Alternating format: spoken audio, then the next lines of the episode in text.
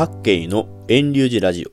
この番組では、香川の浄土真宗のお坊さん、私各系が10分をめどに雑談のような小話をするラジオです。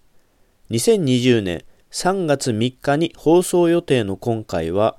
仏壇屋や石材店の選び方をテーマにお話しします。ラジオお便りをいただきました。新しいお墓とお仏壇を用意したいのですが、おすすめの仏具店、仏壇屋さんや石材店を教えてください。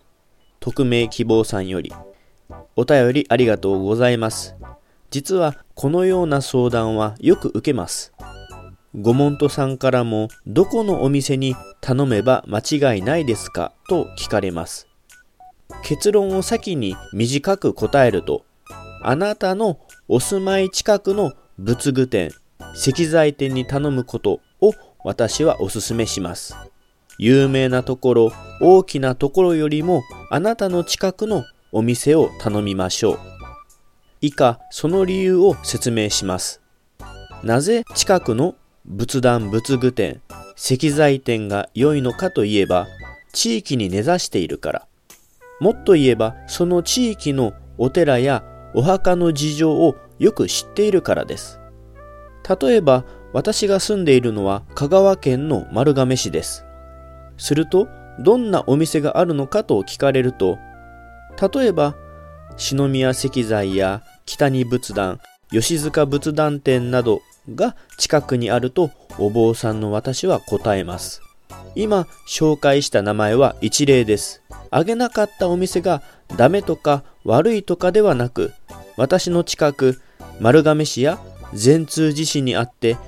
と頭に浮かんだところを口にしただけです。もしあなたが高松市に住んでいるなら高松市を中心に展開している仏壇仏具石材店に声をかけるといいでしょう。インターネットで仏壇屋や石材店のウェブサイトを見ると仏壇店の選び方としてお店選びは人選びや店内が綺麗や産地やメーカー、材質、品質や広報などの説明ができるなどを挙げています。もちろんそれも大切なポイントですが、人選びといっても店員は売り込むのが仕事ですから愛想よく答えてくれるでしょうが、それで本当に私にとっていいお店かなんて判断できるでしょうか店内が汚いことや産地やメーカー、材質、品質や広報などの説明ができない仏壇、石材店も稀でしょう。一番大切なのは地域に密着したサービスをできるお店が良い仏壇店、石材店だと私は思います。例えばですが、私の住んでいるところは香川県の真ん中よりちょっと西の丸亀市です。ある時、寺のインターホンが鳴って外に出ると、香川県の東にある高松市の石材店の人がわざわざこちらまで来ていました。話を聞くと、あるお寺の御門徒さんから墓石を直してほしいとの相談を受けたそうなのですが、お墓の場所や墓石がよくわからないとのことです。さらによくよく話を聞くと、依頼をした人の旦那寺の宗派と私の寺の宗派が同じだと思っていたことや、墓地の名称を正確に言えなかったこと、さらには旦那寺の寺の場所もよくわからないことなど抜けていると言いますか、地元に根ざしていたなら間違えるはずがないであろうことが多々ありました。困っていたようなので私も墓地に行きアドバイスしましたが無事に終わったとかの事後連絡は何もなかったです。テレビ出演したり広告などで知名度があるお店なら間違いない仕事をするだろうと消費者は思うかもしれませんがそんなことはありませんむしろ小さくても地元にあるお店の方がずっと優れたことをしてくれます良い仏壇や良い石材店を見極める方法があるとすれば私なら次のようなことを言います仏壇屋には私の寺の旦那寺は〇〇町の〇〇寺です。加えて石材店には私の家の墓は〇〇墓地にあります。こう言うと地域に根ざしたお店なら、ああ、あそこの寺ですね。だったら宗派はこれですので、仏壇はこういうデザインがふさわしいですよ。仏具はこれが正式ですよ。と答えてくれます。石材店ならすぐに現場に駆けつけて現状を確認してくれますし、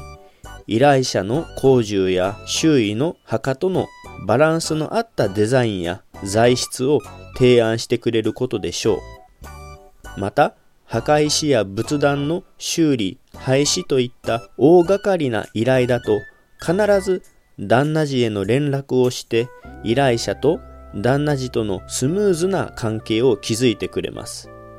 これが私の思う良い仏壇店、石材店です。地元のことをよく知り、依頼者とお寺との関係も円滑にしてくれるお店です。これが地元のことを全く知らないお店だと依頼者の宗派や周りとの関係も考えずに自分のところの価値観で素材を選びデザインを決めたりします。また墓地の管理者に何日の何時頃に重機を持ち込むとかの相談をせずに黙って仕事をすることもあります。きっと管理者が誰なのか分かっていないこともあるでしょう。お墓も仏壇も代々受け継いできたものです。長く付き合っていくものなのだから、地元に根ざしたお店を選び、寺や地域との関係をまとめることができるお店を選ぶべきだと思います。仮にお墓や仏壇をやめるにしても、地域の実情をよく知る地元のお店を選ぶべきです。有名だからとか大きなお店だからとか、ネット上での評判がいいからとかの理由で、遠く離れたお店を選ぶのは私はお勧めしません。お店を探すのが難しい時は、旦那寺に相談してもいいでしょう。いくつか名前を挙げると思うので、実際に足を運んでみて、一番良いと思うところを選んでください。難しい場合はお寺から連絡してもらうのも良いかもしれません。地元のお店はきっと丁寧に対応してくれるはずですよ。顔を合わせての打ち合わせを親切に何度もしてくれるでしょう。各系のラジオはここで終了します。来週もまた聞いてくださいな。ポッドキャストでも配信していますので、iTunes ストアなどでレビュー、評価、登録してくれたら嬉しいです。遠流寺各系ブログも続けているので、興味のある方はぜひご覧ください。